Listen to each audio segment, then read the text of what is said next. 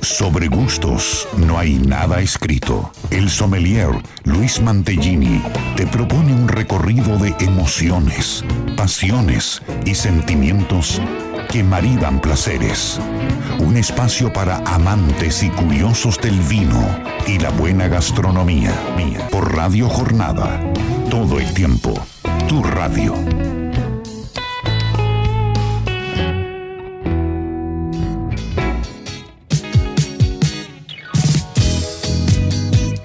Hola, hola, hola, bienvenidos, muy buen sábado para todos. Aquí nuevamente mi nombre es Luis Mantellini y acá estamos haciendo un nuevo programa de Sobre Gustos. No hay nada escrito por Radio Jornada aquí en la 91.9. Un hermoso sábado hoy para disfrutar, como decimos siempre, del vino, de la gastronomía, del fin de semana, que es el momento, es el horario para tener... Eh, eh, el descorchador a mano, buscar qué vino tenés en tu casa, ves que vas a cocinar. Hay gente que ya debe estar cocinando, otros deben estar pensando, ¿qué comemos? Porque eh, me pasa mucho a mí en la semana, ¿qué comemos? ¿Qué problema? ¿Qué pregunta? ¿no? Que tomamos no me pasa, pero sí que comemos. Así que bueno, eh, nosotros acá vamos a estar, como decimos, todos los sábados hasta las 14 horas. Hoy, sábado 11 de junio, programa 178 de este sobregusto en esta quinta temporada decía aquí por Radio Jornada. Un programa con muchísimos temas, tenemos muchísimas cosas para charlar. Hoy va a ser un programa súper, súper jugoso. Y, aparte que tenemos invitado a nuestro espacio consumidor, que también nos va a, enriquecer esta charla de día sábado. Buen día, Héctor, del otro lado de la operación, ¿cómo estás? Eh, tanto tiempo se extrañaba ya la semana pasada en, esta ausencia física, pero, pero siempre presente, eh, mía, ¿no? Y del otro lado, bueno, como siempre, presento a mi amiga, María Elena Puerta, bienvenida, muy buen sábado. ¿Cómo estás, María? Señor Luis Mantellini, muy buenos días, bienvenido. Me ha traído cosas ricas, a todos los que... Déjeme saludar. No, no, pero es que me justo el ángulo. Ahí Héctor, ah, Héctor, ya, también ya, lo también. Eh, bienvenidos a todos los que ya nos están escuchando y mandando mensajes prendidos a la radio. Y bueno, después de dos semanas que no hemos estado juntos en la radio. Tal cual. Así que, bueno, bienvenido a Sobre Gustos No hay nada escrito. Muchas gracias, acá estamos.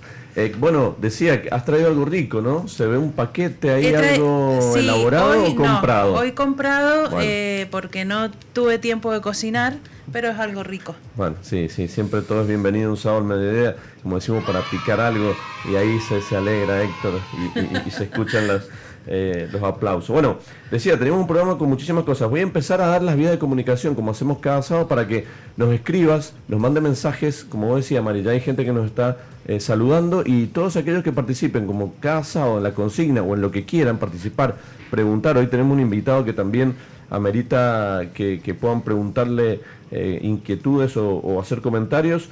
Eh, al 2616 83 14 34, que es el WhatsApp de la radio, o a cualquiera de nuestros contactos personales, tanto el de Mariana como quien les habla.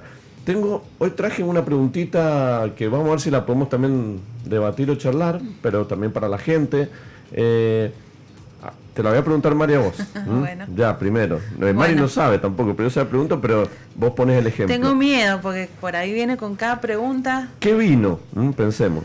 ¿Qué vino tomás ¿Qué vino disfrutas pero no comprarías? Puede ser una, no vamos a decir marca, ¿no? Pero me refiero a variedades o por ahí a, tipos o estilos, pueden ser blancos, pueden ser espumosos, rosados.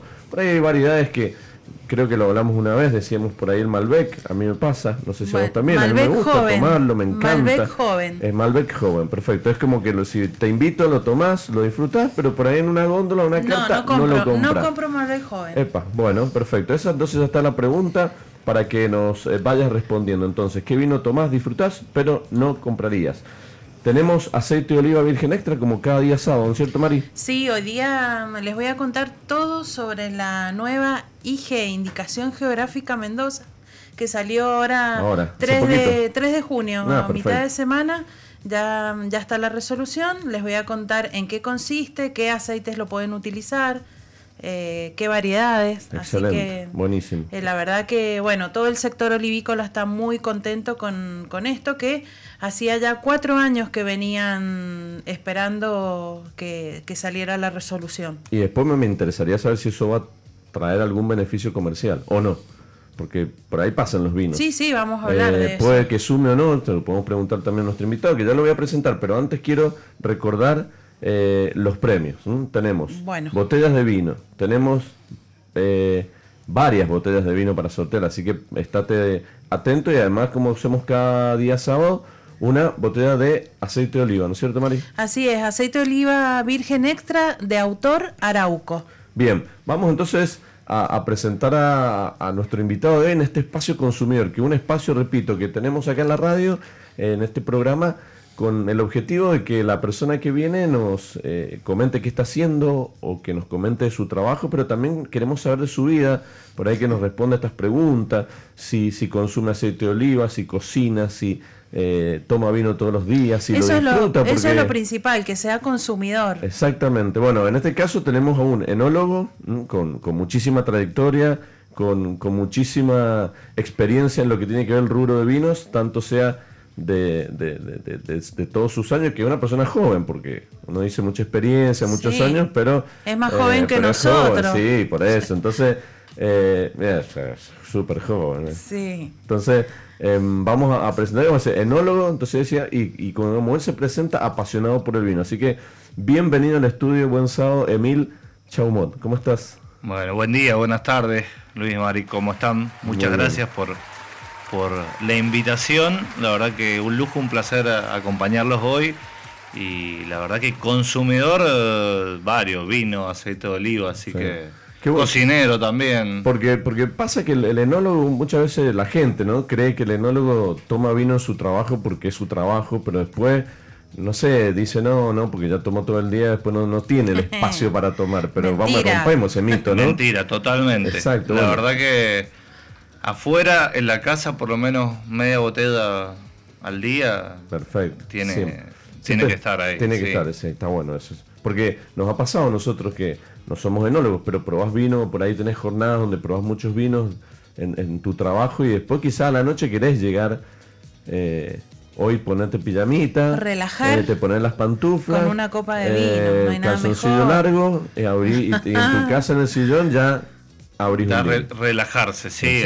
El, vino es. Eh, muchas veces desayuno en nuestro trabajo. Nos toca antes del café de la mañana empezar con, con, una copita de vino. Tal cual. Eh, trabajo, pero copita de vino al fin y es al revés. Uno llega a la casa y dice, bueno, qué mejor que relajarse, un vino blanco capaz, y limpiar el paladar, tranquilizarse y ya pensar en, en, el próximo día. Qué lindo, qué bueno. Eh, nosotros siempre decimos, qué lindo que es cuando uno termina su jornada laboral, sea el trabajo que hagas, cerrar el día, te haya ido bien o te haya ido mal, o tengas problema o no tengas problema, cerrar con una copa de vino, por ahí un blanco, un tinto, algo relajado, bueno, aprovechar el momento si tenés ganas de cocinar y, realmente cerrar el día y ya mañana se verá qué pasa. Totalmente, aparte muchas veces es, como dicen las distintas frases, eh, el el vino, cuando a uno le va bien, es para brindar y para estar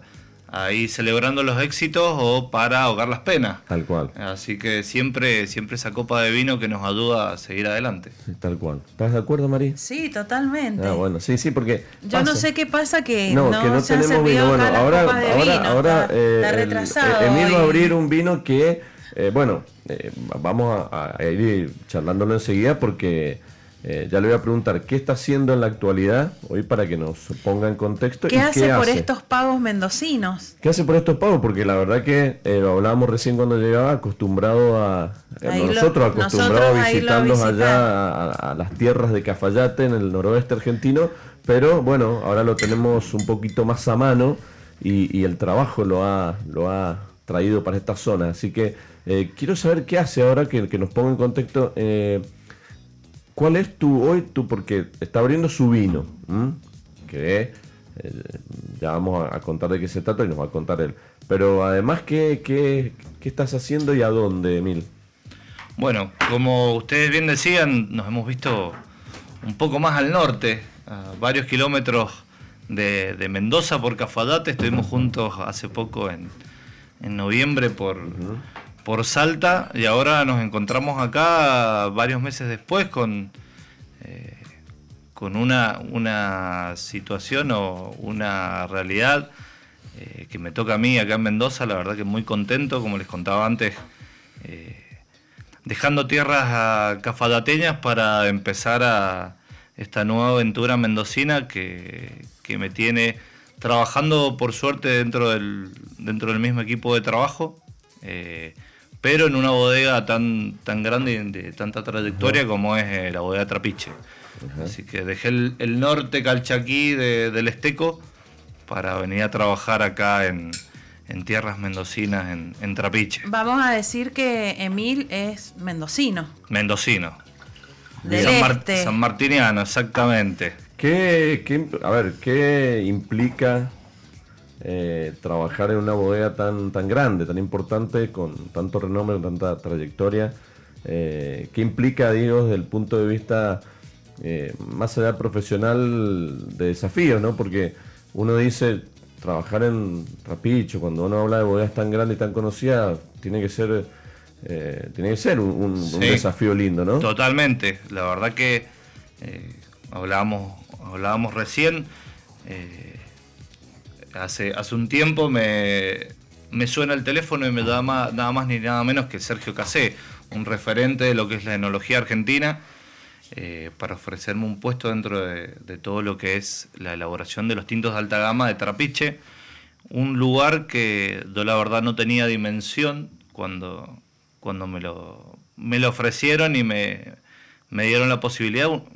Imagínense una bodega que les, voy a tirar algunos nombres que estuvieron sentados en, la sida donde me toca a mí todos los días. Ángel Mendoza, Laureano Gómez, eh, Daniel Pi, Sergio Casé, la verdad que una hermosa responsabilidad y un gran desafío de, hacer grandes vinos, de, crecer también, esto siempre es un crecimiento profesional y, también personal, y, feliz, que eso es lo más importante. Eh, contento, y disfrutando este, este nuevo desafío y mirando para adelante, porque la verdad que esto es solamente la, puntita de todo lo que se viene después.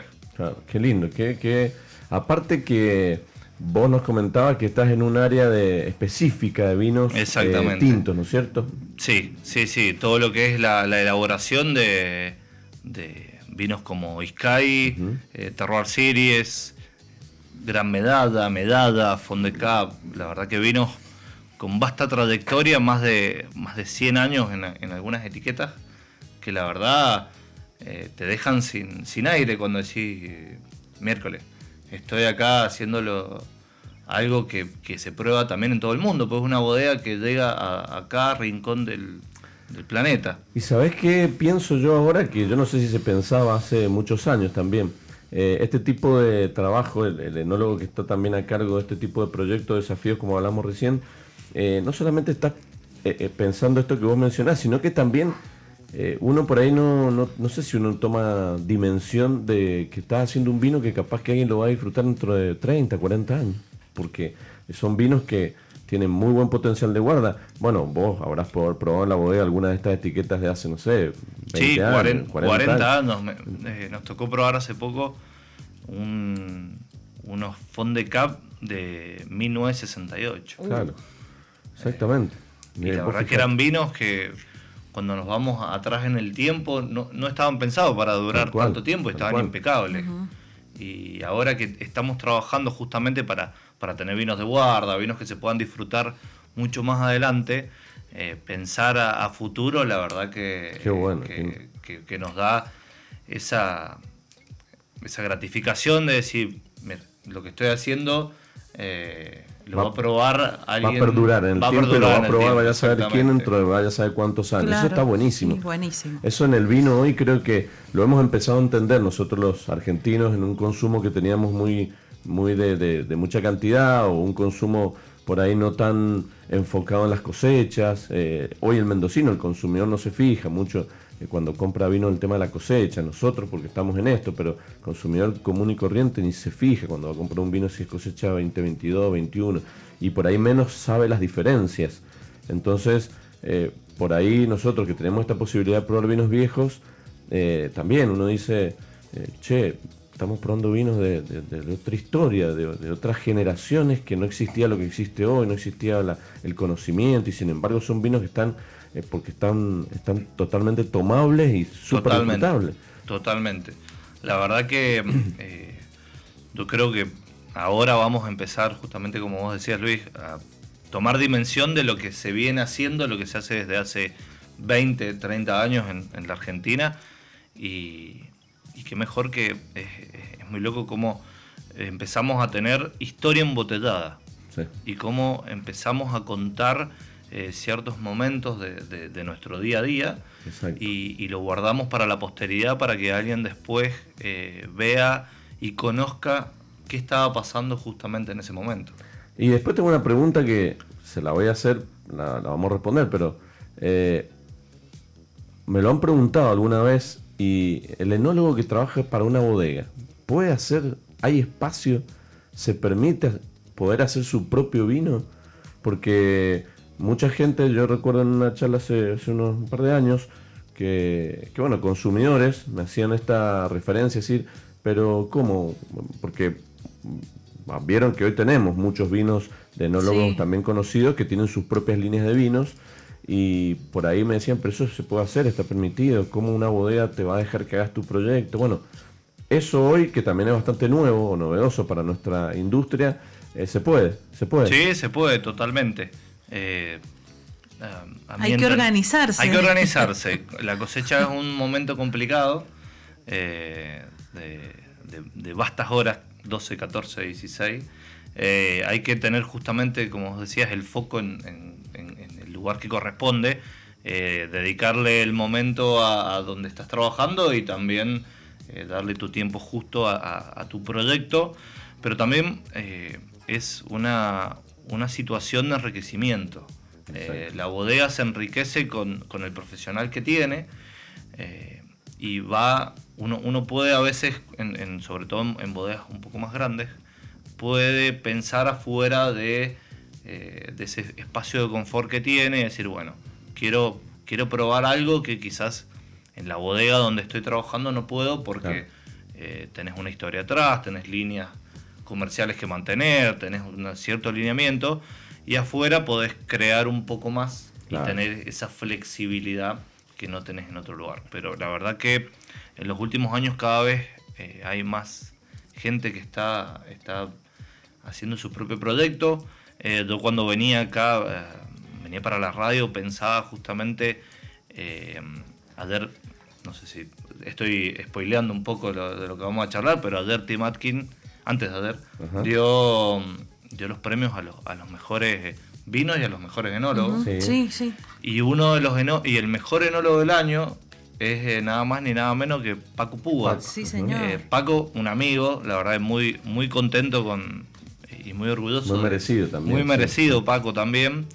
Eh, y como Paco, eh, y, ese es el mejor ejemplo de justamente lo que vos estás diciendo, Luis, de, de cómo él se enriqueció afuera con su proyecto personal y, pudo ah, aprender por ahí y pudo volcarlo donde está ahora y, tuvo ese, ese constante aprendizaje entre su trabajo fijo y su, parte personal. Vos sabés que también está bueno porque, a ver, el, también ve, uno puede divisar lo profesional, que, son en este caso, con los casos que me, Paco y vos y un montón de gente también, que de una manera en la bodega respetar los perfiles y estilos que tiene la misma en sus vinos.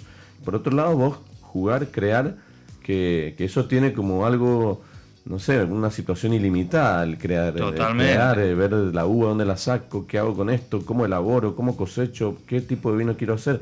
Es casi ilimitado y eso para el, el, enólogo, el, poder tener la posibilidad de crear. No todos los enólogos son tan creativos tampoco, porque eh, pasa que algunos son más convencionales o más clásicos y hay otros que son muy, muy creativos a la hora de hacer vino. Entonces hoy te encontrás con eso. Sí, sí, también yo lo debo un poco al, término futbolístico, de decir, bueno, un 10, una persona que juega en un equipo eh, que son todos buenos. Exacto. Eh, cuando sale afuera, como que ahí se ve esa parte que, bueno, decir, este, este, también es bueno afuera, eh, jugando en un equipo un poco más limitado, eh, haciendo de todo un poco, entonces también, también revaloriza en lo, en lo, que hace justamente el enólogo en, su día a día. Qué lindo. Bueno, estamos ya con las copas servidas, ya estamos, vamos a empezar a degustar. vamos a, dar el nombre, pero no, ya después en el próximo bloque vamos a, pedirle a Emil que nos cuente un poquito de qué se trata el piloto de prueba, ¿no? Que, que, estamos eh, a punto de gustar, que es parte de, su proyecto, que, bueno, eh, no voy a adelantar mucho, es porque no, pero estamos ante un soberbio blend, porque la verdad que un blend de Malbec, Cabernet Sauvignon y Tanat, ¿no? Entonces ya nos va a contar, me interesa obviamente saber por qué piloto de prueba, eh, creo que uno lo, entiende, más o menos lo asocia pero eh, si, va a quedar este nombre, si se vienen más líneas. Quiero preguntar eh, cositas con, con, Emil que nos cuente de dónde, dónde los hace los vinos, de dónde la uva, de dónde es, porque eh, decíamos ahora hasta acá, pero el vino no sé si es de acá o es de allá, entonces vamos, a preguntarle todo eso. ¿Lo probaste, Mari? no, todavía no, estoy en la nariz. Vos sabés que em, esto es un consejo que siempre damos a nuestros oyentes, ¿no? Qué lindo es poder tener la posibilidad hoy. Nosotros siempre decimos que en Argentina no tenemos eh, la chance de comprar vinos de afuera, es muy complicado porque no llegan y los que llegan realmente son bastante caros. Pero sí tenemos la posibilidad de adentrarnos en un montón de proyectos chicos, proyectos nuevos, proyectos sumamente interesantes, eh, proyectos que salen de lo tradicional, de lo comercial y hoy tenemos un montón, porque es increíble las góndolas hoy de los vinos o las cartas en algunos sitios de la cantidad, porque hoy tenés un una cierta presencia de, los, de las bodegas conocidas, pero también tenés una buen, un buen porcentaje de, un montón de proyectos. Eh, ¿A vos te gusta? ¿Te sorprende? ¿Sos de probar proyectos nuevos que, que encontrás por ahí en góndola? Me gusta, me gusta, me gusta mucho, veo mucho. Muchísimo. Proyectos, proyectos nuevos, proyectos innovadores. Eh, cada uno con su personalidad también. Yo creo que en este momento cada, cada hacedor de vino, cada enóloga, cada enólogo está intentando dar su impronta a cada proyecto y creo que eso es lo más, lo más valioso. Estamos, me, incluyo en una generación bastante disruptiva, bastante innovadora, bastante inquieta, que no se queda quieta y no no se ata a, una, a un solo lugar o a un, solo eh, a una sola bodega en este caso, sino que van en busca de, la propia identidad. Y creo que eso nos, justamente nos, favorece a todos. Eh, y, la parte de tener, como bien vos decías, esa posibilidad de probar cosas nuevas, probar cosas diferentes, lo que hacen las bodegas grandes, lo que hacen los chicos, la verdad que al, yo creo que el que más sale ganando es el consumidor.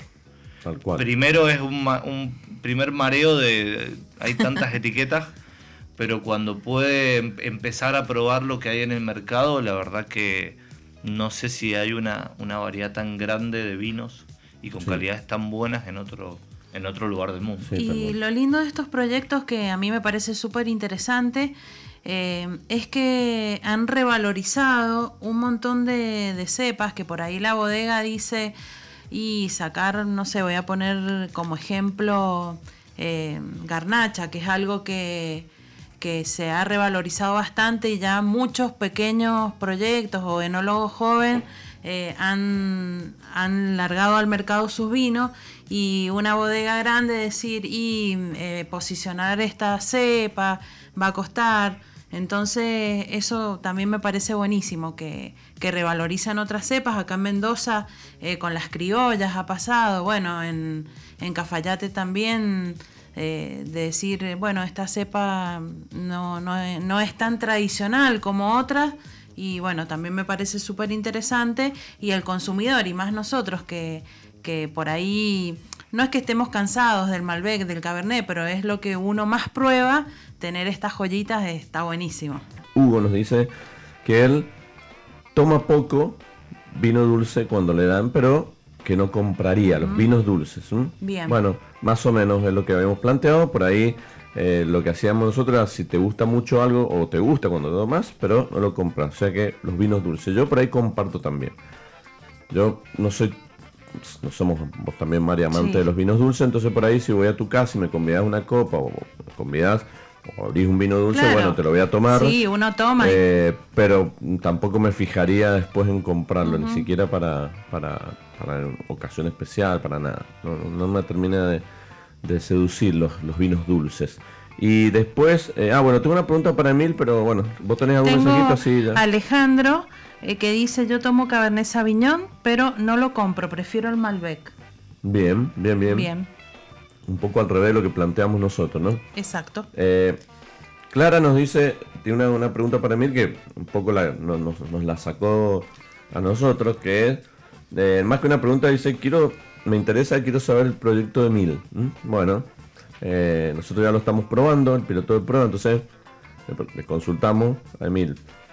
Contanos de hace cuánto estás con, este proyecto y, bueno, y, ¿De, qué se trata? ¿De qué se trata? Bueno, eh, piloto de prueba es eh, un vino que nace en el 2018. ahora estamos probando la cosecha 2021. Ya está lista en tanques la 2022 y la verdad que nace, este, este vino lo hacemos con, un muy buen amigo, Daniel Guillén, mendocino también, ingeniero agrónomo, eh, que llega al BADE un, año después que dos, que le da Cafadate. Y bueno, siempre, siempre estábamos ahí en las juntadas con los distintos venolos, con, eh, con los amigos, y cada uno llevaba su vino. Y era como, ah, te llevo mi vino, que compartir, eh, brindar en conjunto. Y nosotros era como, bueno, siempre dábamos el, vino de la bodega en la que trabajábamos. Y bueno, sacábamos pecho y decíamos, este vino lo hacemos.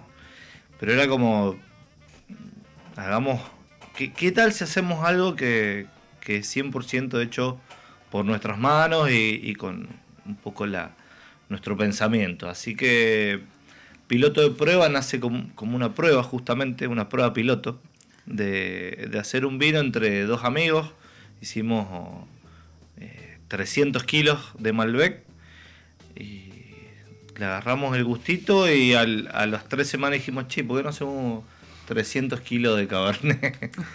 y de ahí nació el primer piloto, eh, tres barricas, 800 botellas. Y la verdad que fue algo que nos encantó, esa parte de, de ensuciarse, de ir al viñedo, definir la, la, cosecha, de, eh, recibir la uva, estar sábado, domingo recibiendo uva, dando a la bodega.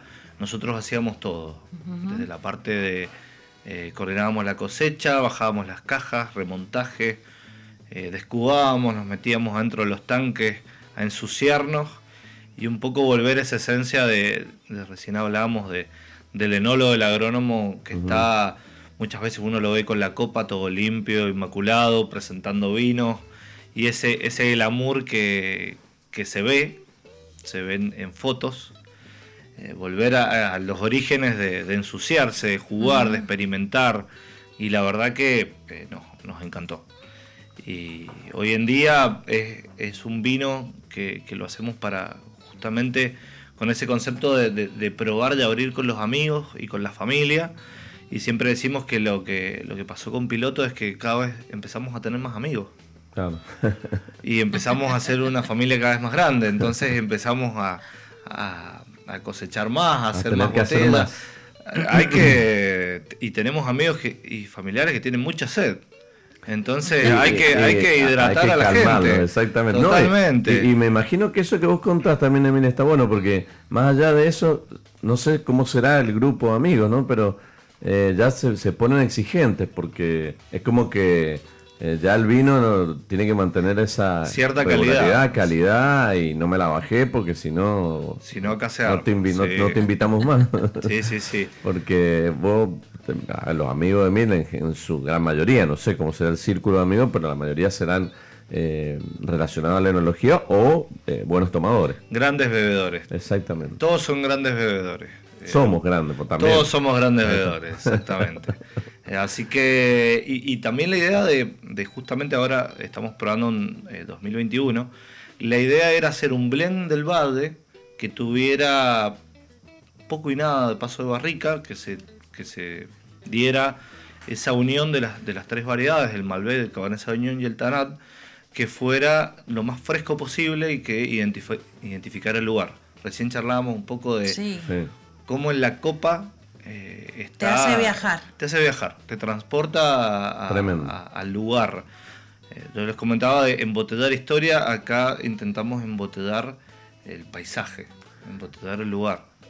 A ver, lo hacíamos mención, como dice Mila en, el corte, porque eh, es increíble cómo los sentidos, cuando uno viaja a un lugar, ¿no es cierto? Eh, en este caso aplicado al vino, eh, cuando viajas a, Cafayate y, cuando estás allí un par de días, bueno, lo normal es que vayas probando distintos tipos de vinos del, del, valle.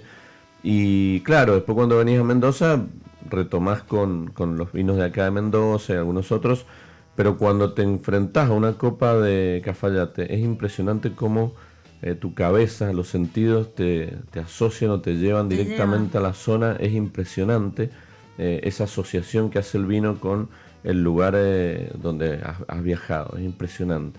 Y eso creo que lo que dice Mira es clarísimo. Por ahí quizás algún oyente no lo ha podido percibir, porque por ahí cuando uno es consumidor tradicional o de, habitual, por ahí, no sé, uno ya entra en, un, en, una rutina de consumo. Pero nosotros que estamos un poco más en este detalle, eh, pero es un consejo también que podemos dar aquel o aquella persona que le guste experimentar. Bueno, primero decimos viajar es sumamente importante para aprender, conocer los viñedos y todo eso es sumamente interesante. Y después de ahí ya tomando vinos en el lugar, ya te estás llevando eh, un montón de conocimiento. Está buenísimo. Sí, la verdad que lo, que tenemos es esa memoria sensorial, justamente ahora la memoria olfativa, que eh, uno prueba el vino, está en el lugar, se acuerda de dónde lo prueba, con quién está, eh, si hacía calor, si hacía frío, si era un día soleado. Y lo mismo también nos pasa con, y ciertamente aplica para el vino, eh, con esos aromas que vamos sintiendo también cuando somos chicos. Exacto. Cómo nos van transportando en el tiempo a distintos lugares. Y la verdad que lo, más gratificante es eh, que la gente pueda, pueda probarlo y pueda justamente guardarse en un pedacito de su memoria y después revivirlo cuando, cuando prueba los vinos. Y ese es un desafío también para, para ustedes, para vos, esto que vos decías. Totalmente. Hacer un vino que después refleje el lugar de donde viene. Es, es un desafío, porque eh, si no, no estaríamos charlando de esto, porque no hubiese pasado que nos hubiese transportado el vino a, tal lugar. Y la verdad que eso para, para vos también a la hora de hacer vinos, uno dice, bueno, hago mis vinos para amigos, pero tampoco es así nomás. Sí, sí, es, eh, eh, con una eh, con una responsabilidad y, también con ese desafío de, vos decías, mantener la calidad y mantener también el perfil. Y, hacemos y hacemos vinos que, les gustan a nuestros amigos, que representan el lugar y también que nos gustan a nosotros. Claro, eso es lo bueno. Eso también. Eh, creo que es algo muy importante que ahora en, el mundo del vino se está haciendo vino y se, comparte el vino que cada que, el hacedor o la hacedora eh, disfruta y uno lo muestra orgulloso. Eh, es interesante eso que dice el conjugar, porque muchas veces se dice, ¿no? Y, hay un montón de casos, que es una cuestión sumamente entendible de lo comercial, que muchas veces el enólogo tiene que hacer vinos para el consumidor o para un mercado. Quizás no te guste el vino como enólogo, no te guste, pero no es tu favorito, no es tu perfil o no es tu preferencia, pero eh, son las exigencias de consumidores o de mercado. Acá lo que vos planteas es que estás haciendo tu vino como vos querés, como vos lo querés hacer, que te gusta y encima eh, gusta a los consumidores. Claro, claro, sí, la verdad que es un lujo. Es un lujo. Todo el combo perfecto. Es el combo perfecto y la verdad que muchas veces nos toca hacer ese tipo de vinos que, tenemos que pensar en un consumidor, sobre el gusto de ese consumidor. Y, no es que está mal, es eh, justamente es nuestro trabajo. claro, bueno, es como el, el, trabajo que tenés ahora en, Trapiche. Es una bodega que tiene trayectoria, muchas líneas de vino instaladas en el mundo. Y bueno, ahí vos no vas a venir a, a interrumpir toda esa tradición de esa bodega. Entonces, quizás sí eh, ahora tengas una impronta en alguna línea, pero podés tener estos, estos lujos, como vos decís, de hacer tu, tu propio vino. Aparte que hay bodegas que, a ver, por mercados X, que vienen y te dicen, eh, haceme un vino, el otro día lo hablamos con, otras personas, haceme un vino fucsia. Claro. Y lo tenés que hacer. Sí, a ver, hay bodegas que lo tienen que hacer porque tienen que vender. Ah, ¿Qué quieres? ¿Fucsia con qué? ¿Con violeta? Sí, y meterle un toque de amarillo. Y sale, pero una son exigencias que hay bodegas que se permiten hacerlo, comercialmente les sirve, y hay otros que no. A ver, hay otros que son políticas un poco más, eh, más duras, otros son más flexibles. Pero en el, con el afán de vender también muchas veces, eh, bueno, se puede hacer, hay, hay, hay de todo. Entonces, eh, siempre pensando en los consumidores o en las exigencias de algunos mercados que son mucho más extraños o raros que, que los que estamos acostumbrados nosotros acá. Pero bueno, es lindo, es lindo. La verdad que esto es lo que hablamos de del mundo del vino es, eh, es apasionante y, y bueno, eh, tenés por ahora esta línea en, digamos, en el mercado para consumir. Por, ahora estamos con el, piloto piloto clásico. La, línea, el, nombre es, piloto de prueba. Muchos nos dicen, bueno, como bien vos decías, ¿cuál es el nombre del vino? Piloto de prueba. Piloto de prueba. Pero es algo temporal. Eh, tiene una etiqueta bastante simple que la hice yo, la etiqueta, eh, la, la diseñé yo.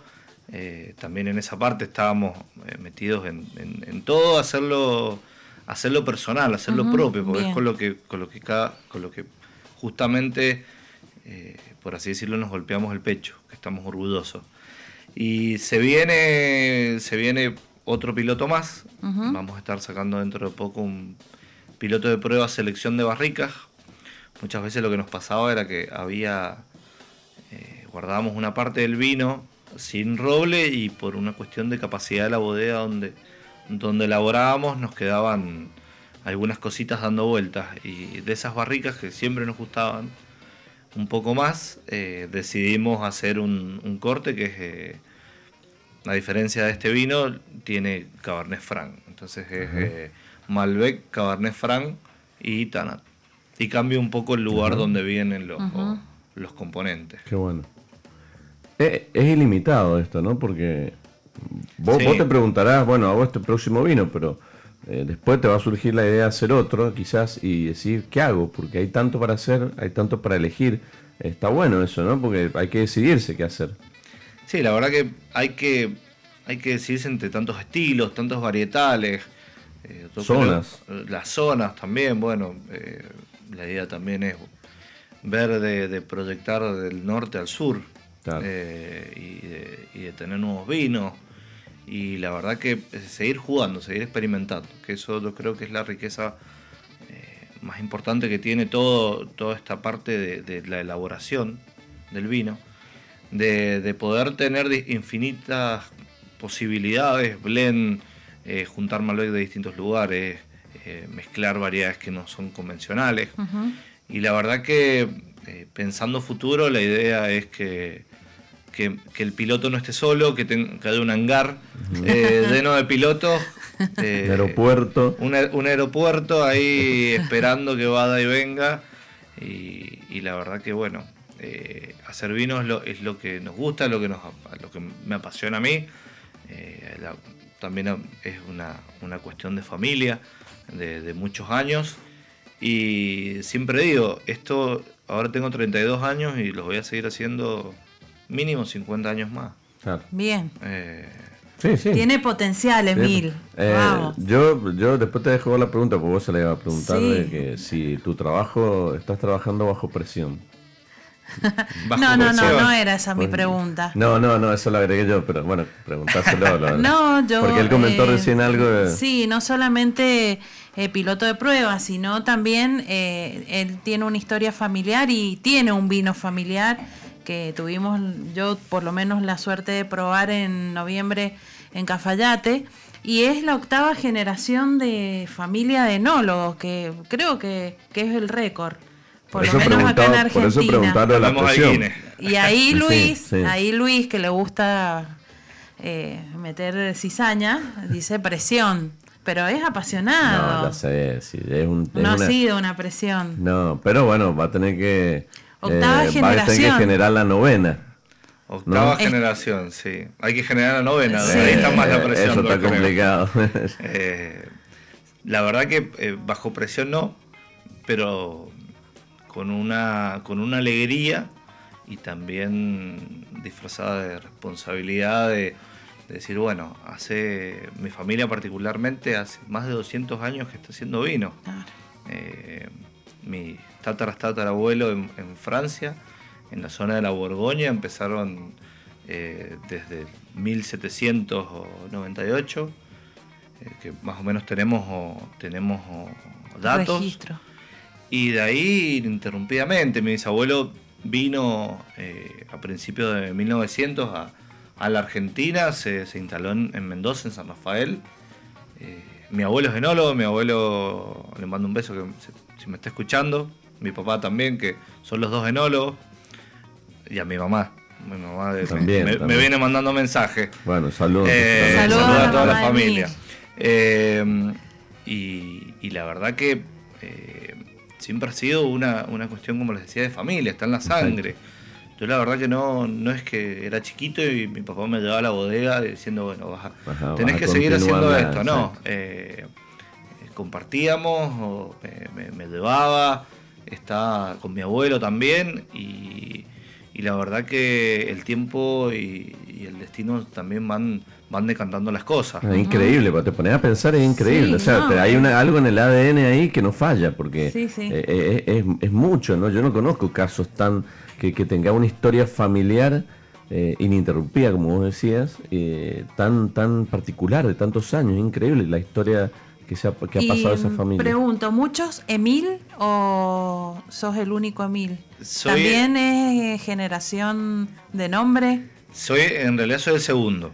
Eh, mis abuelos se llama François Emil. Eh, y bueno, un poco, un poco mi nombre también es eh, en, homenaje a, él. varios que escuchan mi nombre dicen Emil Chomón y dice, bueno, me va a recibir un francés. Eh, puro y, aparezco yo hablando. Les cuento, les cuento, no sé si saben que hay tres Emil Chaumot en el mundo. Eh, famosos. Ah, bien, sí, ya no sabía. Uno, un pintor. Ajá, mira, mira qué interesante. Un violinista. Y Emil Chaumot que está acá. Y un enólogo que lo tenemos acá. Entonces, bueno, qué, qué, qué linda historia, qué linda historia. La verdad que, que está bueno contarla porque eh, un poquito lo que, lo que decíamos eh, también que lo hablábamos antes, la eh, en esta marcada historia que, vos tenés familiar, bueno, hoy te toca a vos en esta generación hacer vinos distintos a lo que haría tu padre o tu abuelo, o más para allá también en el tiempo. Sí, sí, la verdad que el, tiempo va cambiando, la, gente, eh, bueno, hablábamos del consumidor, el conocimiento del lugar, un, poco, un poco averiguando lo que hacía mi bisabuelo, mi bisabuelo hacía eh, tinto, blanco y clarete. Nada, más, Nada más. Y ahora y no te pregunté varietales, nada. No, no. Tinto, blanco y clarete. Eh, y ahora hablamos de varietales, hablamos de lugares, eh, hablamos de microzonas en, en, esos lugares más abarcativos. Entonces es, es darle, por así decirle, una, una identidad a este, a este momento. Yo sé que, que soy pasajeros, todos somos pasajeros, y dejar un, y escribir un pedacito de la historia.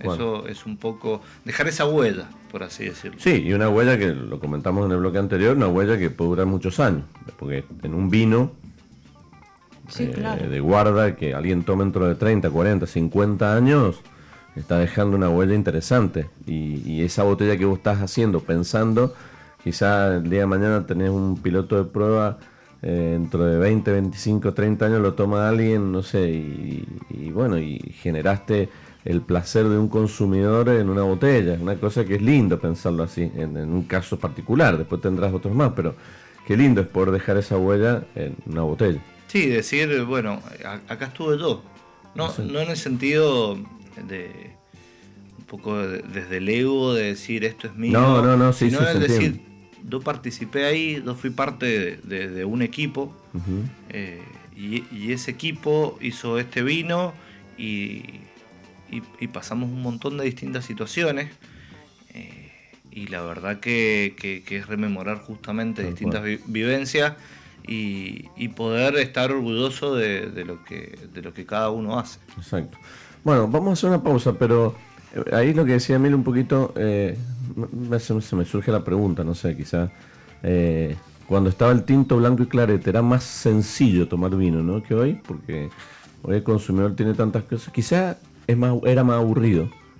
Mm, no, sé, no, sé, no sé, se, me ocurre, ¿no? Que, era más tradicional, yo creo. Más, más. Eh, el, el, consumidor era antes muy tradicional. Hoy, Quería tomar vino y tomaba. Hoy ha cambiado el paradigma, claro. Sí, sí. Decía, hoy quiero tomar blanco y tomo blanco, quiero tomar tinto o, un clarete y nada más. Y ahí ya satisfacía Porque a mí me eh, surge... su, deseo. Sí, sí, en cambio, hoy el consumidor mm, tiene tanto, es que eso también, la variedad que tenemos hoy, y tenemos un consumidor muy que se, se, ha preocupado por capacitarse, que pregunta, que, bueno, que también es muy exigente, como decíamos. Pero también, también tenemos muy poquito, yo lo he visto y me lo han contado también, y lo he vivido, eh, gente que por ahí no va o, no va a una vinoteca o va a lugares con carta de vinos con mucha cantidad de productos y dice, no, mira, voy a tomar otra bebida porque hay mucho lío esto. O sea, eh, hay gente que se asusta, entre comillas, de decir, no, meterme acá una vinoteca. Hay también excepciones. Está bien, digo, eh, eh, son las excepciones, ¿no? También tenemos a los que siempre compran la misma etiqueta y no cambian. Tal cual, tal cual. Entonces, pero bueno, no, se me ocurría eso porque en esa época se tomaba mucho más vino que ahora. en un contexto eran contextos distintos también. Yo creo que es, eso era también es el contexto en el que se vivía era más simple, concuerdo en eso, y también esa posibilidad de, tomar el vino cada hora. Las costumbres eran distintas, uno llegaba a su casa después de, trabajar en la mañana, almorzado con, un, con una copa de vino, un vaso de vino, Exacto. uno o dos vasos de vino, siesta y a pensar después de la tarde. Exacto, y, a, seguir trabajando o, no. Creo que, nosotros, como eh, desde la parte técnica y la parte también de comunicación, nos toca justamente esa etapa de comunicar mucho, pero también eh, intentar simplificar. Eh, no, no, no, marear al consumidor, acompañarlo, acompañarlo que vaya desde el vino más, como, como decía Mari, de ese típico Malbec frutado de, todos los días, con un tinto más genérico, a empezar a, si le gusta, perfeccionarse y, a, aprender de, los lugares. Tengo un mensajito que dice Diego, eh, suelo disfrutar el rosé, pero nunca lo compro. Eh, también pasa el rosé, ¿no? También una categoría que... Sí, sí, que por ahí también es lindo. A mí yo también me pasa un poco, me encanta el rosado, pero es cierto que cuando va, eh, excepto que estés justo en un momento, no sé, si un atardecer o un día lindo y justo en la carta ves un rosado, bueno, por ahí esa situación te puede tentar, pero eh, reconozco que en un restaurante me voy más para el blanco, el espumoso, el tinto y el rosado, por ahí como que... Como que queda rezagado, sí, sí, pero me encanta a mí, me encanta. Me gusta tomarlo, pero no, no lo elegís cuando vas a una góndola. Sí, sí, tal cual. A mí, a mí también me, me gusta mucho el rosé. Eh, este año, digamos, en la época veraniega, he comprado más rosé que, que otra, otras épocas. Y también pasa que eh, mucha gente dice que eh, las mujeres solamente toman rosé y esto lo quiero. Gran equivocación. Gran equivocación. Eh, trabajando en vinoteca o igual que los, los, vinos dulces. El hombre toma mucho rosé y mucho vino dulce. A las mujeres nos gustan los tintos Pero también. Sí, este, el otro día lo escuché, la semana pasada lo escuché de una persona, de un hombre que tenía que llevarse vinos y eh, había un rosado y exactamente dijo eso, no, tengo una eh, juntada con amigos hombres, entonces no llevo rosado. Cosa, o sea, si lo escuchas todavía, es porque existe. Sí. Y, hay mucho de ese, de ese, no sé si, no sé, Y amigos, amigos hombres dicen, no usted, porque, pero hay muchos que dicen, ¿cómo voy a llegar a un asado con un vino rosado? Bueno, ¿por, qué no? Bueno, pues todavía existes. Eh, hay que romper, seguir rompiendo mitos y seguir rompiendo esa estructura. Totalmente. También yo creo que en eso de, vincular a la mujer o al hombre con un estilo de vino de la prehistoria. Eh, veía, por ejemplo, eh, fuimos con, mi mujer al, supermercado, viene el Día del Padre, y veíamos una góndola con, con whisky, con herramientas. Y ella es, ella es muy de, hacer las cosas de la casa. Es, siempre digo que es como Bob el constructor, siempre le, gusta estar con, con, herramientas. Y le digo, ese lugar es, como si fuera el, espacio, el espacio de, para tus regalos de cumpleaños. Eh, entonces, bueno, cómo desmitificar justamente. Y, el hecho del rosado y el hombre, qué mejor, o por lo menos ver a, un amigo llegar con un rosado y vos decís, bueno, fresco, eh, salís de los tintos pesados, que todo. Entonces ir a otro y si tenés un grupo de personas que piensa de esta manera, créeme que lo van a abrir, lo va a tomar y va más de uno va a decir, che, qué interesante, no lo Qué bueno que trajiste este vino. por eso digo que es cuestión de generar ese esa acción para que llegue y para romper las estructuras, porque la verdad que hoy tenemos vinos de todos los colores que son fantásticos y, no, y está muy bien esto de no asociarlos eh, por, nada, porque ya los vinos hoy eh, están hechos para, para, cualquier paladar, no hay paladares que estén a, la exigencia de alguien, entonces bueno, me parece que está muy interesante. Eh, Mari, bueno, contanos un poquito de esta noticia que surgió hace unos días. Es, el sector olivícola está mendocino, está muy, muy contento con esta resolución que salió el, el 3 de junio, en donde se va a poder ya utilizar la IG Indicación Geográfica Mendoza, en los aceites de oliva virgen extra. Desde hace cuatro años, a Solmen, que es la Asociación Olivícola de Mendoza, el IDR y mm, el panel de cata de la Universidad Nacional de Cuyo habían iniciado un expediente solicitando esta IG para los aceites de oliva virgen de Mendoza. Ha demorado cuatro años, pero bueno, finalmente salió y mm, lo lindo es que vos decías eh, en los anticipos me dijiste que trae beneficios comerciales. Bueno, en, en principio eh, va a ser eh, esta IG se va a poder em, colocar en em, productos que estén destinados a la exportación. Ah, es decir, esto sí es muy importante porque en las góndolas internacionales la IG Mendoza va a estar más visible. Eh, como venimos desde hace cinco años en Sobre Gustos No hay nada escrito contando que nuestros aceites de oliva están muy bien posicionados en el mundo, son eh, muy requeridos. La variedad Arauco, que es emblemática de Argentina y que no existe en otro país, es muy buscada también.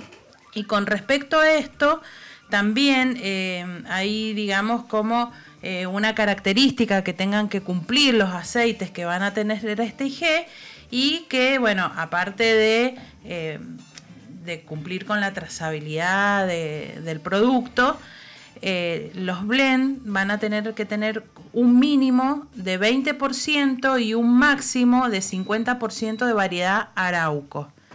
Es decir, eh, está bueno para también la, difusión de, nuestra variedad en los blend.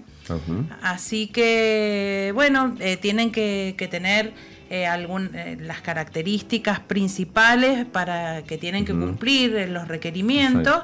Algunos analíticos y en cuanto al perfil sensorial, que, eso es lo que, lo que más nos interesa a los consumidores, es que van a tener que tener un frutado de aceituna intenso, que este es un atributo positivo del aceite, en, boca el amargor y el picor, que son los otros dos eh, eh, atributos positivos del aceite, van a tener que tener una intensidad media alta y por supuesto cero defecto en nariz y o sea que eso va a pasar, digamos, por un filtro. O sea, por ejemplo, yo tengo mi aceite y quiero utilizar este IG, necesito tener Por supuesto, bueno, exacto. Hay que tener no solo eh, requisitos sensoriales, que por ahí eh, hay muchos aceites en el, en el mercado que cumplen con los requisitos analíticos que requiere un aceite virgen extra, pero en esta oportunidad para tener la IG tiene que tener también estos requisitos bueno, sensoriales. Eso me parece muy bien, Está muy bueno, sí, claro. ahí no te vas a encontrar con defectos.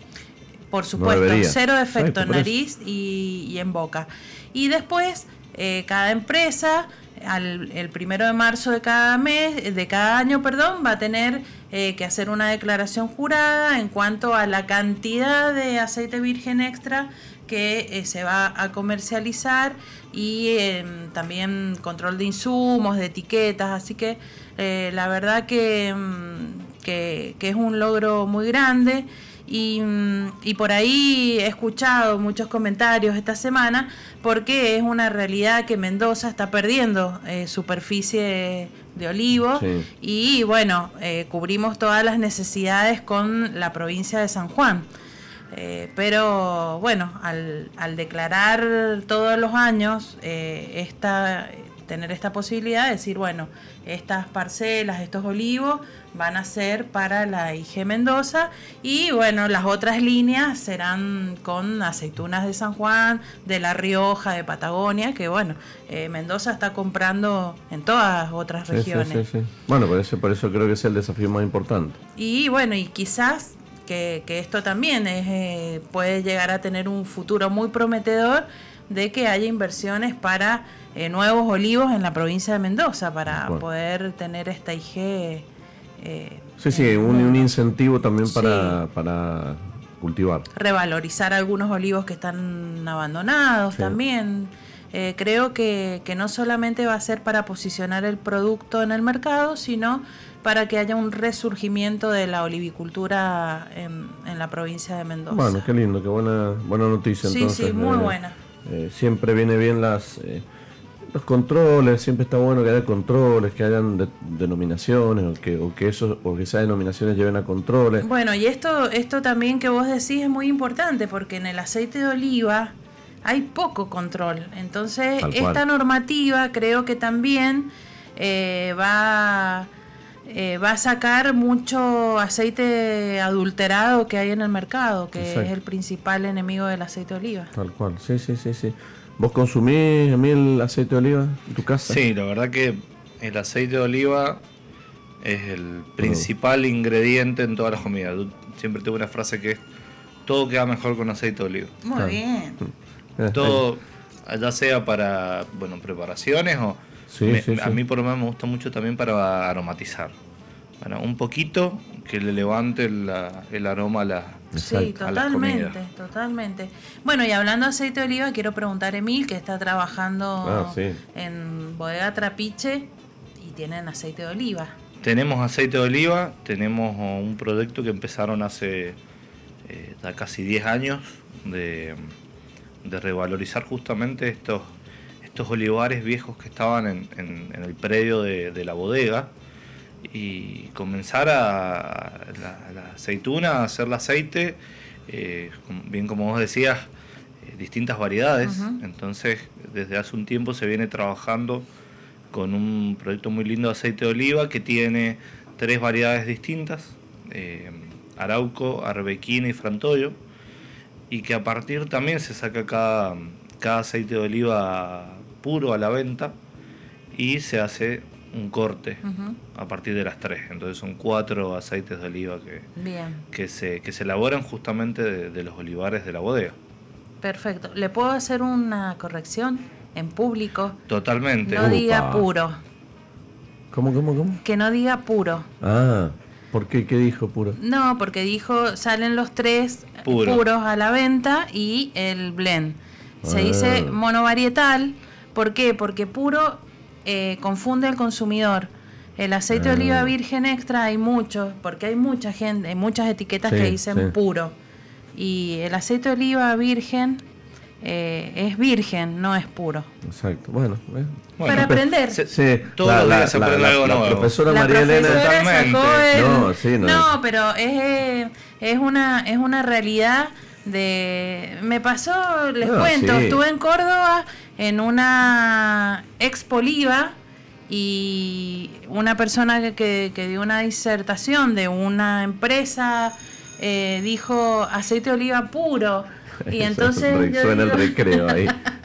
Ya podemos ir al recreo tenemos que escuchar el consejo final. Entonces es un término que, que, que está mal utilizado Y, y, que confunde. Entonces siempre es bueno aclarar. Bien siempre una, una bien hecha la bueno y, y aparte eh, más maestra que yo es la persona que elabora esos aceites de oliva, que es la genia, para mí, una persona que hace eh, uno de los mejores aceites de oliva de Mendoza es María Rabia.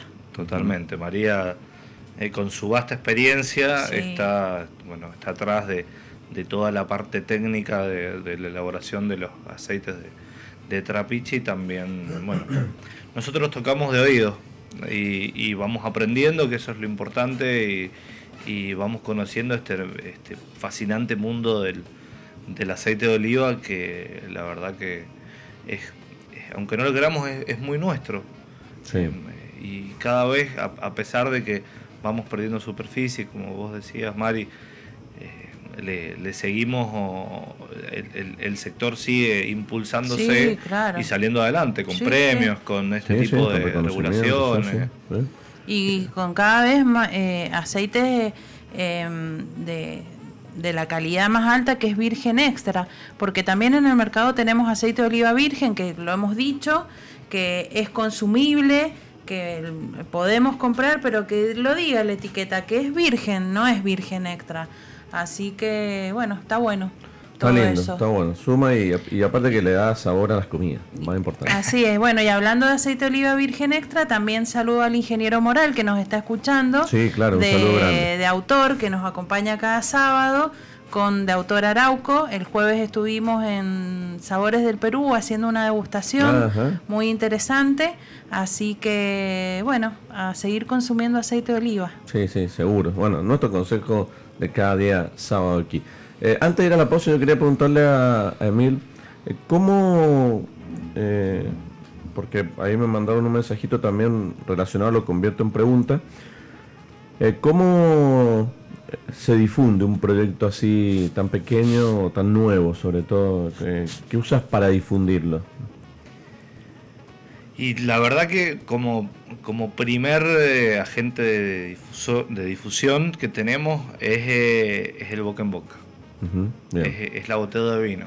Tenemos esa suerte de, que a la gente le gusta lo, que hacemos. Entonces eh, tenemos ese primer pasito ganado, por suerte. que, el, vino sea, sea bueno. Y segundo, tenemos, tenemos una gran cantidad de, amigos, porque yo siempre digo son amigos que son los que nos vienen acompañando, que, justamente que van a eventos como los que fueron ustedes en noviembre en Cafadate, donde, donde se prueba eh, y van conociendo distintas botellas, empiezan a, difundirlo y lo toman como, como propio. El decir, bueno, eh, somos amigos, quiero que te vaya bien y me gusta tu vino y se los recomiendo al otro. Y bueno, son, son de a pasito, pasito a pasito. Que eso es importante también porque, el, como vos contaste en el bloque anterior, esto de llevar el, vino cuando uno se junta con amigos y todo esto, eh, a partir de ahí, o a partir de los encuentros con vino, a partir de allí sale todo lo que viene después, porque el, vino gusta, eh, querés más, eh, después de, che, ¿dónde lo consigo? O en la semana capaz alguien te manda un mensaje, che, mira, me voy a un lugar y quería llevar tu vino para hacérselo probar a otros amigos, y la cadena se va haciendo cada vez más grande y creo que es una de las formas más correctas de difundir este tipo más de genuina. Más genuina. Yo creo que, que, lo lindo de estos proyectos, que bien hablábamos al principio, que son cada vez son, son más, es que tan genuinos son. Tal cual. Eh, poder verle la cara al que, que justamente está atrás de una botella y conocerlo y charlar y, entender eh, cómo lo hace, por qué lo hace, eso, eso es lo más, lo más valorable con estos, estos proyectos. Bueno, sí, perfecto. Después le preguntaría, pero no lo quiero meter en lío. De si no está cansado cuando va a las ferias, no, no vamos a poner una feria X, no, no, nos vamos a sacar. Que cada vez que haces probar el vino, todos te dicen qué rico. Viste que te canso, pero porque no, pero no es. A ver, el qué rico te dice poco y no te dice nada o te dice mucho. Digo, porque a veces está bueno que te digan algo más. Eh, o no sé, o algunos si te dicen no me gusta, te enojas o te. Pues, viste que también pasa que uno le tocan el, el corazoncito ahí, pero. Pero yo a veces los veo en esas ferias de. O que nosotros hemos estado también, pero nosotros como no hacemos el vino, pero nos pasa, qué rico, qué rico, uy, qué rico. Y, al final no te están diciendo nada. Eh, pero está bueno igual. Está bueno, a ver, eh, dando al, a ese comentario es, es como, bueno, te dicen qué rico, es simple. Pero yo creo que, y, me ha pasado el que no, no, piensa que está rico del todo, se queda callado y sigue su camino. Eh, y por educación, no, no dice, che, no me, no me gusta. Exacto. Pero mm, para mí da cuando uno entra y le pone, le pone la cara a un proyecto, tiene que estar eh, preparado para, todo, para todo tipo de, de evolución. Para los golpes, que hay golpes que, te ayudan a, progresar, a aprender y a, sentir en decir, bueno, lo que hice eh, no estaba del todo bien o podría haberlos hecho distinto. Y también el tomar impulso cuando te dicen, me encantó tu vino. Exacto. Eh, decir, che, la verdad que no solamente me gustaba a mí, le gusta a alguien que, Lo, que lo prueba, que, lo disfruta, que lo comparte. Eh. Y esto es para, para un oyente, para alguien que, va a feria de vino, que por ahí quiera una evolución que no, de un vino que no te gusta, siempre que sea con respeto, ¿no? Porque siempre decimos, bueno, a mí no me puede gustar algo, pero siempre la evolución tiene que hacerse con respeto, porque, bueno, es una cuestión de gustos. Y, muchas veces está bueno eh, por ahí animarse, no sé si no me gustó, pero por ahí decir, me pareció un vino interesante, quizá le falta botella, o quizá esto va a estar mejor el año que viene, o por ahí siento que los taninos están muy secos, o bueno, ahí tenés como una devolución con, con respeto y media hasta constructiva, o por lo menos dando mi opinión y que vos la puedas coincidir o no, pero también está bueno el ida y vuelta con el, con el que va a las ferias, porque cuando vos tenés al enólogo ahí, no tenés que siempre decirle que rico, me encantó, está buenísimo. Porque por ahí puede ser que te guste, pero encuentres algo y hasta te puedo preguntar, mira, ¿y esto que siento acá qué? Y Entonces creo que está bueno enriquecer esas charlas. Totalmente, es eh, la verdad que tenemos varios amigos que están en el mundo del vino y, y te dicen esa amigos o hay consumidores también que, te dicen, para mí eh, está bien, pero le falta. Y él le falta, puede ser le falta botella, eh, le falta tiempo para abrirse, está muy joven. Claro, definir eh, qué le falta. Definir qué le falta. Entonces uno va aprendiendo, va tomando nota, le puede explicar también, porque siempre nosotros lo que hacemos como seres humanos es eh, buscarle ciertas características a, las distintas cosas. Eh, ver lo que le falta y no las características buenas. Entonces, eh, a veces entender que hay cosas que estamos buscando que no van a estar ahí. Tal cual. Entonces, desde el punto de vista del técnico, también le damos una evolución a decir, mira, a, educar en, que el vino en realidad tiene otro estilo. por acá en este vino me pueden decir, che, le falta roble le falta esa madera, ese doble dulce. Y yo le diría, bueno, pero no es el, no es el objetivo del vino. el objetivo es la frescura. Exactamente, sí, sí, sí. Eh, entonces es una un, feedback que se va dando naturalmente. Yo por eso insisto que está buenísimo eso, que, que se pueda dar. Que si no te gusta algo o, o, querés opinar algo del vino, siempre que sea con respeto, lo puedes hacer. Si el enólogo no te va a decir nada, no se va a enojar y, yo también tengo la posibilidad de decir lo que pienso, lo que me parece, y, si de eso se trata el vino también. por ahí va la cosa. Yo te voy a decir algo del vino, ¿puedo? Totalmente. Está muy rico. Bueno, eh, estamos, bueno, que tenés algún mensajito o después los leemos apenas arranquemos la pausa, porque tenemos hasta las 14 horas que vamos a hacer un pequeño corte y ya después venimos con los sorteos y yo sigo anotando aquí a aquellos que nos están escribiendo y volvemos un ratito con más sobre gustos, no hay nada escrito. Excelente. Bien. La verdad es mejor imposible. Bueno, qué bueno, qué lindo. vuelvo, vuelvo el sábado que viene. Por favor. Mira, acá siempre decimos, las puertas están abiertas. Vos has visto, así que ¿Cuántas veces? ¿Alguna vez ha venido gente? No hace sí, venga. Siempre hay una copa, siempre hay vino, siempre hay comida. Así que cuando quieras serás bien, pero bien recibido. Eh, decíamos, bueno, quiero mandar algunos saluditos que han estado llegando. Bueno, Leticia dice gran programa, saludos. Eh, Juan, Ale, Ricardo, Cintia, Mauricio. Eh, algunos de los eh, saluditos que también nos mandan y nos saludan, saludan a Emil, bueno, y nos agradecen por el programa. Yo tengo uno de Marcela que dice, no compro vinos blancos, me gusta comprar tintos. Bien, bueno, no dijo si le gustaba los blancos. No dijo si le gustaba. Le deben gustar y no pero no compran. Bien. Em, yo quería hacer esa pregunta a Emil, que nos lo preguntamos. ¿Qué vino Tomás? Creo que lo respondió, pero en, Para participar por una un piloto de, prueba. Bien. ¿Qué vinos tomás o disfrutás, pero no comprarías? Me, pasa mucho con los, um, los blancos con, mucho roble. La verdad son vinos que disfruto, que me gustan, pero no los compro. No no voy, los elijo y eh, siempre que voy voy a un blanco más fresco, eh, algún tinto un poco más, más raro. Me, gustan, me gusta comprar vinos raros, vinos que, están por fuera de... Eh, podría ser también como, como decía el, tema del Malbec. El Malbec me encanta, pero no lo compro. si, puedo elegir algo más que salga de ese normal de todos los días, voy por ahí. Vos sabés que, bueno, nosotros nos pasa con el Malbec, también lo dijimos creo que al principio del programa, pero eh, a mí me sigue pasando que, bueno, está bien, no compras Malbec, pero em, cuando vas a una degustación o cuando presentás o probás o tenés la posibilidad de estar ante algún Malbec, eh, a mí lo que me sigue impresionando es que en esta variedad que ya por ahí conocemos bastante, pero cómo todavía puede sorprendernos una variedad como el Malbec, ¿no? Porque uno cree que ya ya probó no, todo. No es que decimos no compraríamos porque ya lo sabemos todo, probamos todo, no. Porque por ahí queremos otras cosas, pero eh, cuando te enfrentas a distintos Malbec, bueno, bueno en, el trabajo y en, la diaria lo, tenés también más, más fresco. Eh, a veces vas a un lugar y probas un Malbec y dices, wow, qué interesante. Y es Malbec. Y decís, pero me saca un poco de lo que yo tenía te sorprende, te, saca ese preconcepto y, y, te lleva a, algo nuevo que no habías probado y, y, reivindica un poco esa, esa plasticidad que tiene el Malbec. Sí, sí, eso es lo que me gusta, que, mm, no, no, deja de sorprendernos. Eso me parece fantástico a la hora de...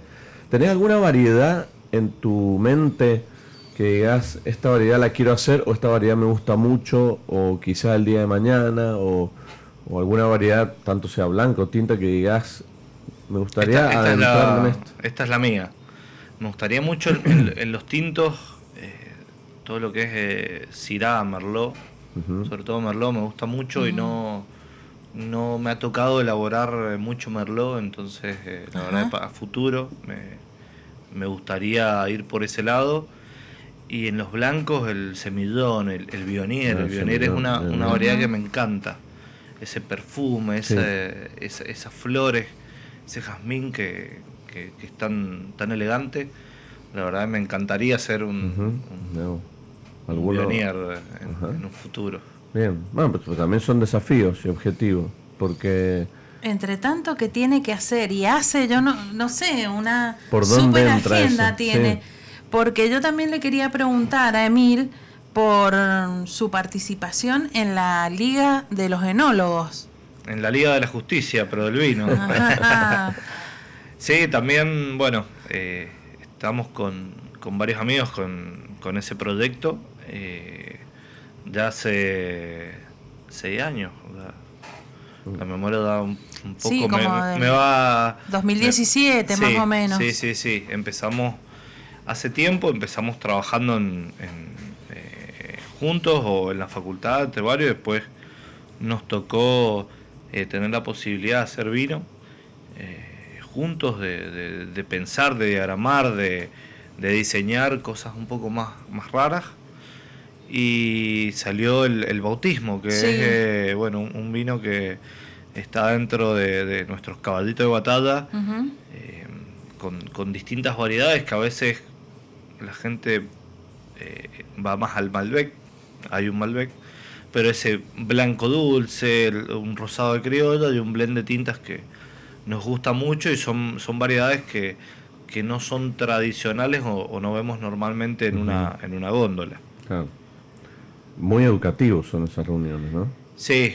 Encuentros, o no sé cómo llamarlos, ¿no?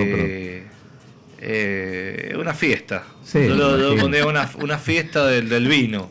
Eh, muchos paladares al mismo tiempo, cada uno tiene sus gustos. Claro. Eh, y, lo lindo es ir, eh, lo hablábamos antes, ir aprendiendo. Uno va aprendiendo del que tiene al lado y, va y va creciendo y, y que, mejor que poder plasmarlo en una botella y decir, bueno, esto lo hicimos entre todos, pues siempre se piensa, no, es uno solo el que hace los vinos, el, el jefe máximo de la bodega es el que define los cortes, el que ve el perfil. Y en realidad en todos los vinos hay equipo de trabajo. Eh, sí, quizá en un momento que toma una decisión, pero... Pero, El, equipo es el que, el que va guiando y va viendo, el que hace los vinos, el que está en las degustaciones. Entonces esta, esta, esta conjunción de, la Liga de Enólogos es, eso, el juntar, juntar a distintos... O, profesionales, técnicos y con distintos paladares y armar algo que sea justamente para un paladar más joven, que esa era la, búsqueda desde un principio. Tener esa, esa primera opción, de ahí el nombre de bautismo, de ese bautismo de fuego, tu primera vez eh, haciendo algo, en este caso tu primera vez tomando vino, y que sea este, este vino de la Liga de Enólogos. Qué bueno. Algo que hablamos hace un rato sobre la historia, sobre eh, bisabuelos, enólogos y todo, eso no pasaba hace 20, 30, 50, 60 años, esto de que, no sé si pasaba, no sé, la verdad creo que no, de, la, de lo que es hoy juntarse los enólogos, eh, los grupos de energía, lo abierto que son, esto de que, que no existen secretos, es decir, en una reunión, che, ¿cómo hace este vino? Y yo hago esto, le pongo, ah, mira, no es que te voy a copiar, sino que eh, creo que hoy está plasmado, y lo vemos siempre, esto de, los grupos de enólogos que se juntan con sus vinos, o lo que sea, para charlar, para comer, eh, y, realmente se sacan cuestiones muy ricas entre sí, que eso yo creo que hace 70, 80 años, no y menos también, no existía. No, no, yo creo que no existía, por eso también en, en un momento en la Argentina eh, se, busca fuera del país eh, una persona que venga venga desde Europa a ser consultor, que, te dé esa mirada desde afuera, que básicamente es eso, una mirada desde afuera, pues nosotros estamos acostumbrados a nuestro día a día, entonces hay cosas que no las podemos ver. Eh, en ese momento, hace 30 años, venía gente de otros lados. Ahora se busca la opinión del par, del que uno tiene al lado. Y eso no solamente va de un... En ese momento tenía un solo sentido, el consultor a la bodega. En este caso son dos patas que se retroalimentan y que se dan una devolución de un lado hacia el otro. Por eso son súper enriquecedoras esas eh, juntadas. Totalmente. Más que, vos lo, que como vos lo planteas, una fiesta, porque la verdad que está en un clima totalmente informal, no es que en algunos casos será así, pero en este caso es una cuestión más informal, más divertida, pero a su vez también no deja de ser rica en conclusiones. Sí, siempre digo, no deja de ser trabajo. Estamos eh, con la copa de vino, eh, disfrutando, pero pero es trabajo y, lo, que nos, lo que nos ayuda justamente es a crecer, a escucharnos y a, seguir creciendo. Y, es lo que buscamos también, que el vino vaya al consumidor de esa forma, que lo ayude a crecer, que lo ayude a, aprender algunas cositas y que siga en este hermoso mundo del vino. Y qué importante es, como hacíamos referencia, y lo hiciste, lo hicimos antes también, eh, escuchar al consumidor. O sea, en estas ferias o en estas, cuando ustedes tienen encuentros o, por ahí con distribuidores o comerciales o, mismo importadores eh, que, llevan también la voz del consumidor es sumamente importante también para, para valorar lo que uno está haciendo o por si hay que hacer algún cambio. Sí, yo creo que eh, tenemos distintas formas de encarar el, pensamiento de un vino, hablábamos antes de, las, líneas tradicionales, de, querer embotellar eh, un lugar, eh, pero también hay una realidad que, es, eh, el consumidor tiene una necesidad. Tiene una necesidad de, por ejemplo, un vino dulce. Y, no, no a todos nos gusta el vino dulce, pero hay un consumidor que lo busca, que lo elige, que lo, que lo consume. Entonces, respetamos a ese consumidor y seguimos elaborando vino de calidad con, esas, con esas características. Exacto. O sea, se puede adaptar a un consumidor siempre haciéndolo de, de la misma calidad. Eso eh, está claro que se puede hacer. Y está bueno, está bueno porque eh, nosotros decimos que todos los consumidores, por más que sean de, consumos muy, eh, muy particulares, así como decir, bueno, no a veces uno pregunta, eh, ¿tomás vino o no? Te dice, tomo dulce nada más. Bueno, es vino. Es vino. Pero claro, eh, le, gusta ese estilo de vinos. Y uno no trata de, eh, no sé, de, convencerlo de que eso no es lo correcto. No, bueno, ¿te gusta vino dulce? Buenísimo. está consumiendo dulce y le gusta eso y no hay por qué cambiárselo, sino hay que ofrecerle más alternativas también. Sí, bueno, hace, hace un tiempo me, me daban el ejemplo de la majuana. Eh, la majuana es un envase eh, ampliamente difundido que está en todos lados, la gente está cómoda, eh, pero operativamente es un dolor de cabeza recuperar, recuperar el envase, no hacen envases nuevos muchas veces. Entonces, el que está en, ese mercado tiene que pelear contra esas mm. cosas y decir, qué fácil sería meter el vino en una botella y no meterlo en la majuana. Pero el consumidor quiere la majuana. Claro. Sí, sí, es un envase que está hace años y años y, sigue. Entonces, como ahí también, eh, también lo, vemos, por ejemplo, en el, que consume vino, vino en, tetra. Eh, ese consumidor quiere eso y está acostumbrado a eso y lo elige y lo va a comprar. Y no hay que sacárselo. Y no hay que sacárselo. Además, hay que darle más opciones. Hay que darle más opciones, exactamente. Entonces está en nosotros también en, en, en ir con el consumidor y no contra el consumidor. No, no tratar de imponer, sino acompañar. Sí, eso es importantísimo. Acá tengo seis oyentes, seis grandes consumidores que quieren saber dónde pueden conseguir el vino de nuestro invitado. Acá en Mendoza, hoy en día, a mí nada más. lo, tenemos bajo llave. Así que. No, eh, está disponible. Bueno. Bien. Ya vamos a pasar los datos. Vamos a pasar los datos. Espera, estoy comiendo. Sí, en Instagram. En Instagram. Emil. Guión bajo. CH. CH. Ahí em, le mandan un mensajito a Emil y ya hacen el contacto. y si no, nos preguntan a nosotros y. Sí, nosotros hacemos el nexo. hacemos el nexo para que. Cobramos una comisión pequeña nada más. Nada más, el 10%. Eh, no, bueno, pero eh, yo insisto, como para ir cerrando un poquito el programa, porque ya se nos va, pero insisto en que eh, qué bueno es que los consumidores hoy tengamos la posibilidad de encontrarnos con este tipo de proyectos para, para eh, que tengamos la diversidad, que tengamos siempre algo más para elegir, para aquel que es un poquito más convencional o más clásico, eh, se anime a salir de, ese, de ese confort y comprar y probar vinos nuevos, diferentes, poco conocidos. Creo que hoy está está el juego abierto para que el consumidor sea eh, libre a la hora de elegir y puede elegir lo que quiera y no hace falta que porque compre una vez esta botella la tenga que comprar siempre, sino no es un compromiso de, mira, compré porque lo vi, me gustó, me lo recomendaron, bueno, lo probé, me gustó, lo voy a seguir como, oh no, listo, pero me lo tomé. Creo que eso, y hoy no sé si coincidís, pero creo que los vinos argentinos hoy están en un nivel de excelencia eh, a nivel mundial, a nivel local, hay creo que la calidad del vino argentino hoy hemos crecido mucho, hemos crecido mucho, hemos tomado la bandera de, la región también, del, nuevo mundo, de tener algo innovador, de, intentar eh, no traicionar nuestra, nuestra filosofía, eh, de intentar no, copiar más a, ciertos vinos, ciertos estilos que se dan en, el resto del mundo. Y yo creo que eso nos, nos posiciona en un lugar de, privilegio y no tenemos que perderlo que eso es lo, importante. Se sigue trabajando en la, y se sigue investigando y trabajando en, la calidad y bueno, y no perder la, el posicionamiento, la, parte competitiva, que también es importante a nivel mundial.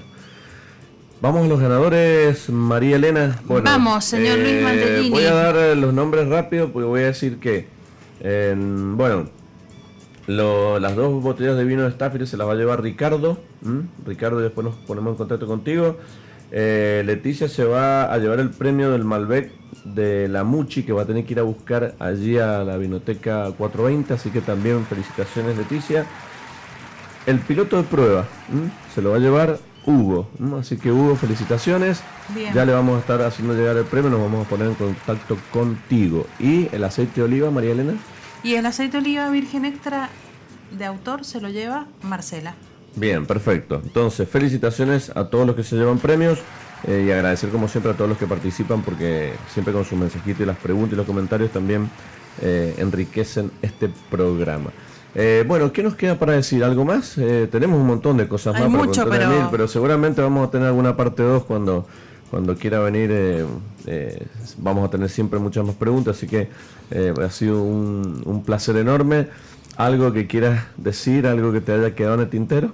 No, simplemente agradecer, agradecer la invitación, la verdad que eh, muy cómodo, contento, eh, la verdad que, un lujo estar con ustedes dos y la verdad que, como vos decís, ojalá que haya parte 2 dentro de poco. Sí, sí, seguro que sí. Eh, por lo pronto ya estamos armando una juntadita ahí también que, que, que ahora que lo tenemos cerca lo podemos disfrutar. programar y disfrutar. Así que muchas gracias, Emil, por eh, tu presencia y como siempre un lujo tenerte acá. Así que bueno, gracias y ahora nos despedimos ya con un poquito de vino que nos queda y hacemos un brindis.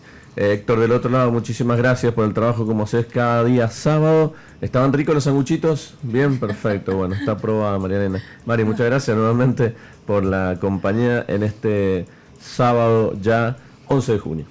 Bueno, hemos hecho un gran programa, gracias Emil, un placer que nos hayas acompañado y será hasta el próximo sábado, señor Luis Mantellini. Sí, claro, sí, sí, sí, Dios quiere, estaremos aquí el día sábado. ¿Tienen un vino en las copas ahí? Sí, ustedes, bueno, sí, hacemos un brindis final y bueno, como siempre eh, decimos agradecerles a todos, ¿no? Los que nos escuchan cada sábado, mucha gente prendía que eh, bueno, en esta oportunidad no se ha podido llevar premios, pero lo va a poder hacer. Voy a agregar algo. Y también a los que nos escuchan cuando subimos el programa a mitad de semana, que hoy no nos pueden escuchar, hay mucha gente que, que, escucha y después manda mensajitos eh, contando algo y agradeciendo y saludando. Bueno, vamos a subir este programa también en la semana, así que eh, muchas gracias, como decimos todos los días sábado, a todo el equipo y a toda la familia de Bodega Staffile que nos acompañan en esta quinta temporada. Mi nombre es Luis Mantellini, agradezco a todos, hemos hecho un interesante programa y como les digo siempre recuerden que no hay vinos mejores ni peores, sino que hay vinos que te gustan más o que te gustan menos, porque sobre gustos no hay nada escrito. Salud chicos, gracias.